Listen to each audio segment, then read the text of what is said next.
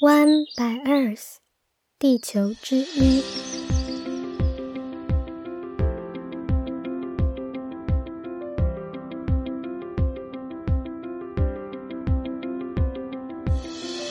Hello，大家好，我是与大自然稳定交往中的小 B。你现在收听的是 One by Earth 的第九集节目。在今天的节目中，我想和大家分享，身为一个环保人士。我是如何在面对资本主义社会的洪流时，抱怨一些阻碍我们继续爱自然的心理障碍与无能为力的感受？这集节目会比较长，还会有很多阿杂的心理过程，以及我在不知名小岛上与大海之间的奇遇和体会，是我从刚踏入这个领域到决心为自然做点什么，并在寻找我所能做的事情时，对保护环境这件事情产生疑惑。以及最后找到答案的过程。那我们要开始喽！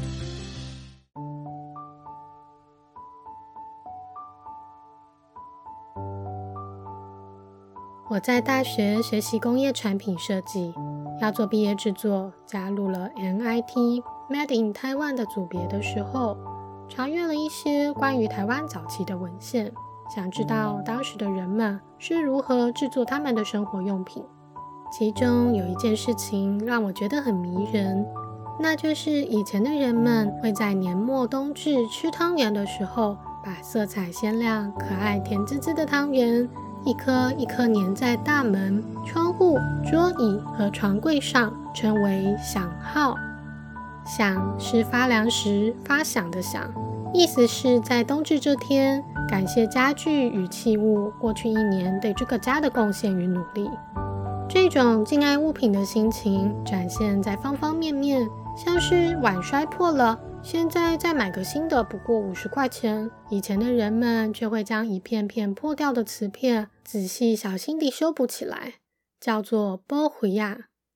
这种修补后能让瓷器滴水不漏，原本为了节省资源浪费而被发展出来的古老技术，传到现在则被称为菊瓷工艺。成了价格高昂的艺术品，而这些转变是从工业革命开始的。十八世纪，瓦特发明蒸汽机，第一次机器取代了人力。接着，电气时代的来临，加速了工业的发展，直至今日的网络与数位化时代。我们好像从日复一日的劳力中解放出来了，生活变得越来越便捷，有了各种享乐与休闲的方式。像是听听 Podcast 节目。当我从大学毕业，我喜欢上了自然，意识到所有的环境污染和温室气体都是从工业革命后急剧增加的。而我所就读的工业产品设计，正是要设计出一个能够零件化、模组化，以便让机器能够快速且大量生产制造的科系。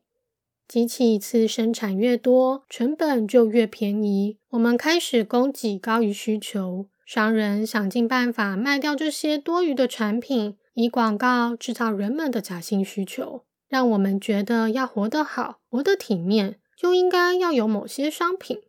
我们的社会结构改变了，我们配合机器能做的、工厂能做的、自动化与数位化能做的。成为安插在机器与机器之间、工厂与工厂之间的小螺丝钉，人与人之间、人与自然之间的关联就稀薄了。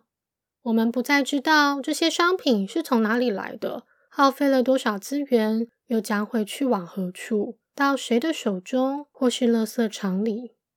我开始意识到，生活里所用的每一个部件，从我早上醒来所睡的枕头的棉花、床与床边的桌子、桌子上的水杯、头上的电灯、灯泡、桌椅、鞋子、衣物，我身上没有一处不是工业生产所制造出来的东西。现代生活的每一刻，好像都在浪费地球的资源，而渴望返璞归真，回到波回亚时代的生活方式。深居简出，过着自给自足的生活，这或许是每个爱自然的人都曾经梦想的事情。爱物与习物的心油然而生。我开始饭前的祷告，感谢自然的给予，并辞去工作，决心要投身到自然保护的行动之中。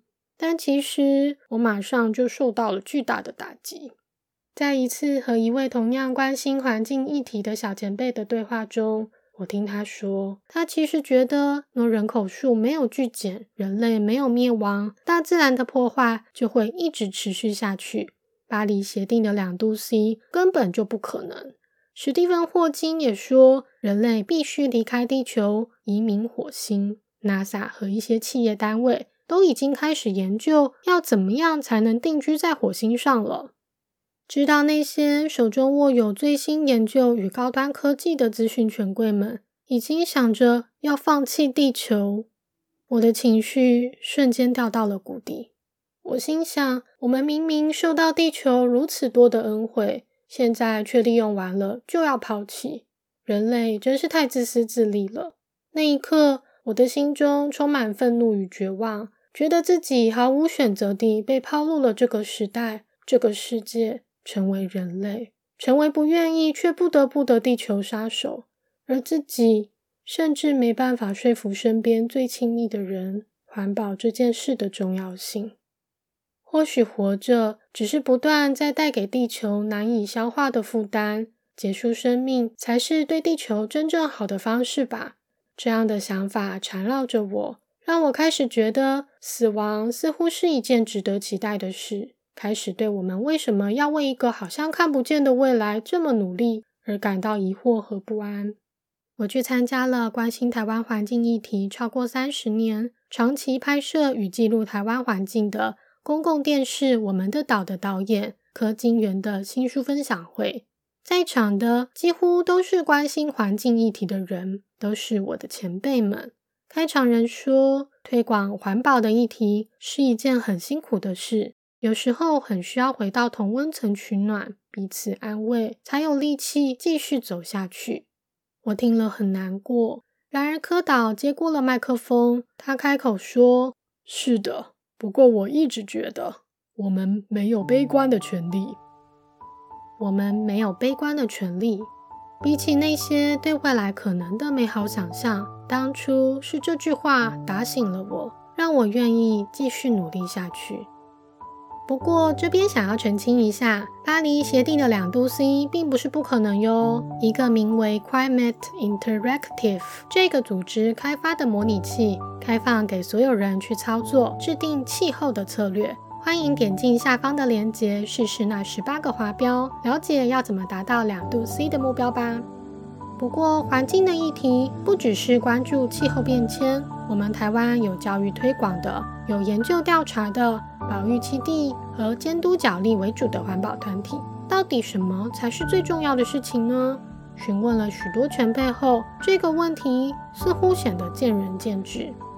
有人认为是从小开始教育孩子与民众的观念，让大家明白大自然的美好与重要之处；有人认为是能源、电力与减碳，防止温度上升、疾病溶解、海洋酸化的问题。也有人认为是土地竞合，也就是国土计划在做的。更甚者，提出了国家的土地应该要是公有的概念，土地增值是人民纳税钱投资而来的，应该属于公共财而非个人所有。事实上，台湾有将近七十 percent 的土地是公有的。若非国家限制了山林的开发，台湾土石流的情况可能会比现在严峻许多。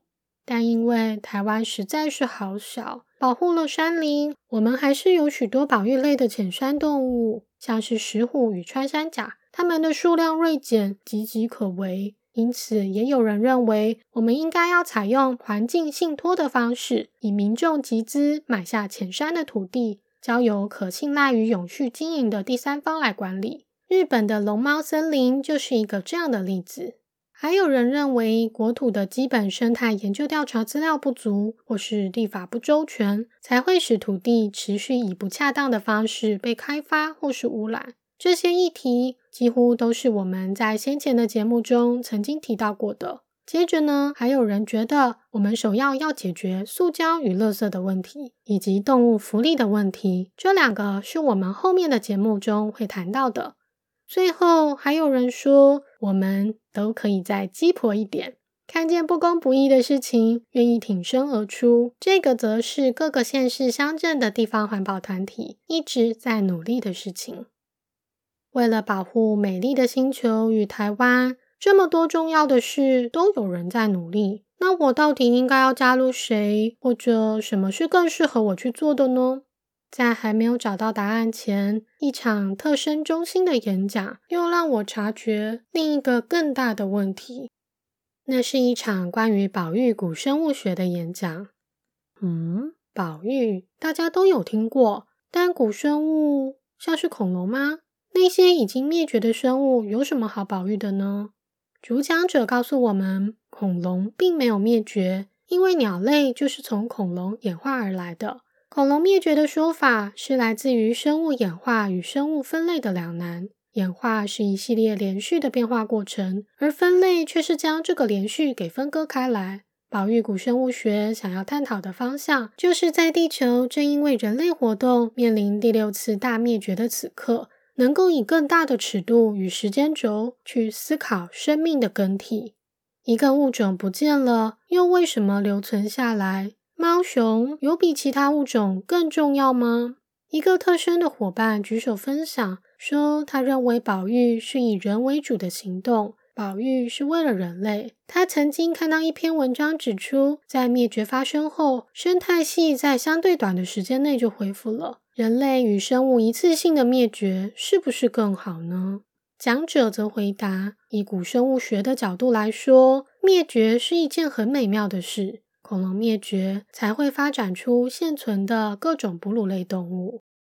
现在回头来看，觉得演讲具有很好的启发性。但在当时，我最在意的一句话，却是来自特生中心的伙伴：“保育是为了人类。”一直以来，在各种生态展览中，我偶尔也会看见这样的说明牌。说友善环境、保护生态多样性，是为了这些我们没有研究完的物种可能成为对人类有用的药物或材质，消失了，不知道会有什么样的影响，种种的好处与坏处。但我总是觉得这些字句都是用来说服那些不爱自然、眼中只有利益的人的。保育应该是因为每种生命形式都是独特的，无论对人类价值如何，都应该得到尊重。这段话是来自联合国的世界自然宪章。可是，保育是为了人类这样一句话，我居然会在特生中心听到，怎么可能呢？我马上跑去找那位陌生的同仁搭话，他于是请我加入他和其他特生同仁的中午饭局，一起问问大家的看法。虽然那场饭局最终没有给我答案，但我也明白了，大家都是爱着自然才会选择这份工作，而我呢？在找到自己能做什么、该做什么之前，我想问问自己：为什么要做？我们为什么要保育？为什么要环保？要爱自然呢？那一年，二零一八年夏天，我再次参加了山路自然工作室与海洋署所主办的活动——岛屿依海而生。怀着那些困惑，我前往菲律宾，并被带到一个不知名的小岛。参加者没有人知道会去哪里，要做什么。但有了上次光脚上山还发了烧的经验，也就是节目的第五集内容，我想象这次旅程将是一个难度很高的荒野小岛求生活动。而我期待能像上次的活动那样，借由身心在大自然中的磨练与冲击，使我对大自然。有新的体悟，但我却很快失望了。小岛舒服的像度假，虽然不能洗澡，但有七位向导为我们煮简朴的三餐，有桶装水，居然还有帐篷跟一条毛毯。这和我的想象其实完全不同。虽然岛上的期间，我一次都没有睡过帐篷，度过了写意没有太多交谈的两天。我们晚上在火边说话，分享各自的自然名字与心得。一位伙伴很老实的说：“这两天我觉得付着钱吃什么东西啊？怎么大家都很和平的样子？冲突嘞？纷争呢？”我也就说出了自己的心底话，说本来以为在岛上会被弄得死去活来的，甚至有点期待濒临死亡的经验。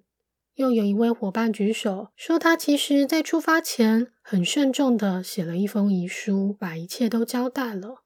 那天以后，仿佛大家开始成全彼此的心愿，气氛变得不一样了。甚至有伙伴自在地卸下了所有的衣服，回归动物的自然状态。期间，我们每天都会下海游泳，与海亲近，探索它的奥秘。每天，我们围在火边，一起唱久久的歌，然后听着海浪声，在火边入睡。他们说，火是生命，是心脏，是我们的第二十四位族人。留在部落里的人，从来不会让火熄灭。每天睡在火边的我，总是会时不时惊醒去看顾它，却觉得有一件可以挂心的事情很美好。我们说很多的故事，充满魔力的故事。海岛民族泰雅部落也念美丽的诗与古老的字。t m i n n 在泰雅的文化中，这个字除了编织，很会编织的人，也有与世界万物的连结。没有了手机与时间，我渐渐不知今夕是何夕。在岛上已经待了几天，我们一起学习要如何使用岛上的椰子叶和不同的自然材料进行捻绳与编织。从每个人捻出的绳子，能看出一个人的个性与心理状态。我们获得被船桨选择的机会。我闭上眼睛，用手在桨与桨之间逡巡。感受到一只桨透出了微凉的气息，并与它缔结了伙伴关系。我们一起划船出海。我和其他两位伙伴，一位向导的船叫做“燃烧号”，因为它特别难划，特别燃烧斗志，不用全力去划，就会一直被浪往后推的靠不了岸。我们每天一起看夕阳，在那个被称为魔幻时刻来临的时候，所有人会一起走上海边的堤防。找一个舒服的位置，享受余晖。有天，我在火边和几个伙伴讨论起宝玉的观念，例如学者的看法与原民看法的差异。话题还未说完，就到了魔幻时刻。但那天，我站在那里，却又不在那里，脑袋里塞满了刚才的话题，各种立场的说辞敲打着我，和看不见的假想敌打架。伙伴的歌声从旁传来。看着渐渐沉落的夕阳，我突然间想起自己曾和他们分享过两只乌龟看夕阳的故事，一个关于活在当下的故事。而此刻的我却完全忽视了自然的美好，我开始无法抑制的落泪，觉得对自己感到很失望。我明明这么想要靠近自然，但却没有好好待在这里。那天我在火边分享自己的心情，说这个世界很美，但它不需要我。我的活着只是给世界的负担，死亡才是我所能给的最好的礼物。伙伴们听完，一个个站了起来，二十三个人满满地抱成了一团，久久而轻柔地摇晃与祝祷。当天夜晚。刚过满月的天空，出现了巨大的月晕，像是拥有星环一般明亮的月，就像天上的眼睛，看顾这个愚昧的我。隔天早晨，我一个人安静走在沙滩，看万物镀上薄薄的金光，仿佛颜色还未被决定一般，波光闪闪。我走进海里清洗自己，再沿着长长的海堤走回来。看晨光流转，像昨晚的月是一个礼物，此刻宁静又是一个礼物。我突然间觉得，我的生命不也是大自然给我的礼物吗？如果不能好好爱这被赋予的生命，不能单纯而欣喜地收下它的礼物，是不是就无法彼此靠近？离开小岛旅程的几天后。正好接上答应母亲去参加的禅修活动，我带着所有岛屿获得的礼物与醒思，进入专注的呼吸之中。那是在大海里的呼吸。岛屿所经验到的大海，与以往旅游浮潜的经验都不同。在岛上的最后一段时间，我再次进入大海，寻找最深、最蓝的地方。一礁又一礁的珊瑚群居着，小小的叫不出名字的鱼，远远看着白沙底层晃悠或沉着的生命们，透明的、红格的、白的、浅棕的、绿的、粉红与蓝色的大海星，在汪洋中，我的内心很平静、放松，而缓慢地往外海去，往未知去。在越来越深、看不见底的时候，我感觉着迷了。我的周围只剩下海和我的呼吸，清晰、规律、平稳。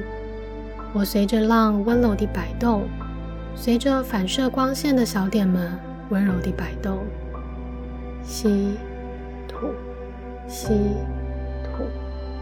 我继续往外游。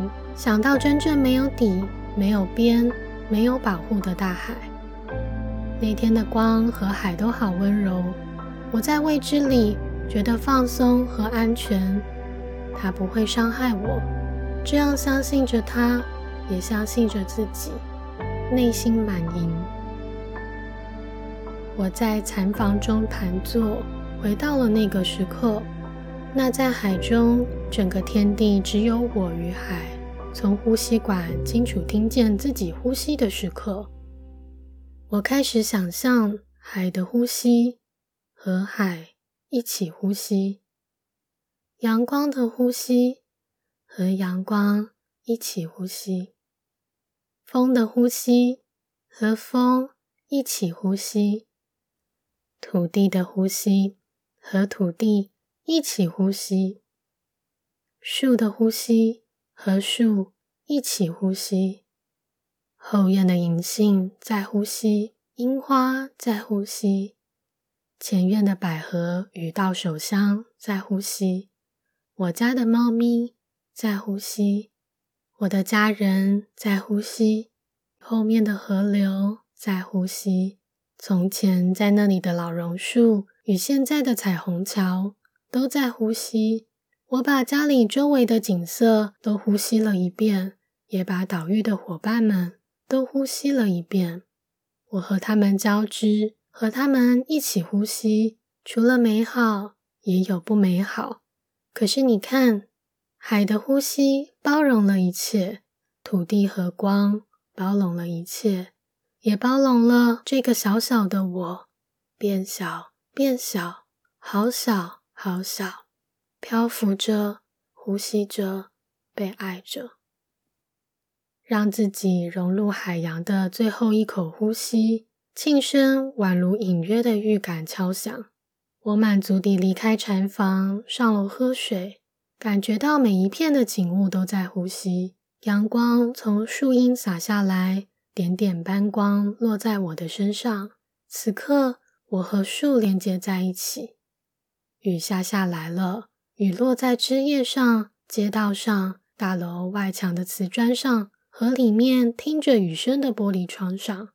雨下在不及躲避的人身上、昆虫身上、蛛网上和变得温润的泥土地上。因为这场雨，此刻我们连结在一起。风吹过来，轻抚我的脚踝，轻抚我的发梢。从前他吹过的花香。从前，他吹过的某个人晾在阳台上的衣服，和他之后会去到的地方，此刻和我连接在一起，漂浮于大海中，随浪摇摆。即使我从未见过他们，我与海面下所有的未知也连接在一起。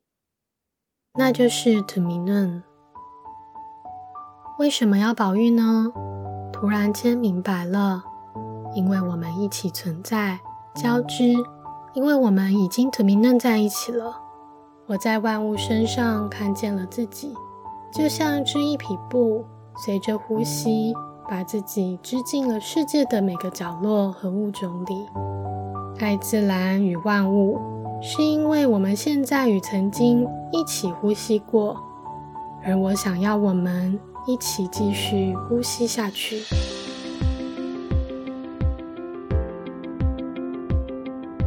今天的节目就到这边，感谢你的收听。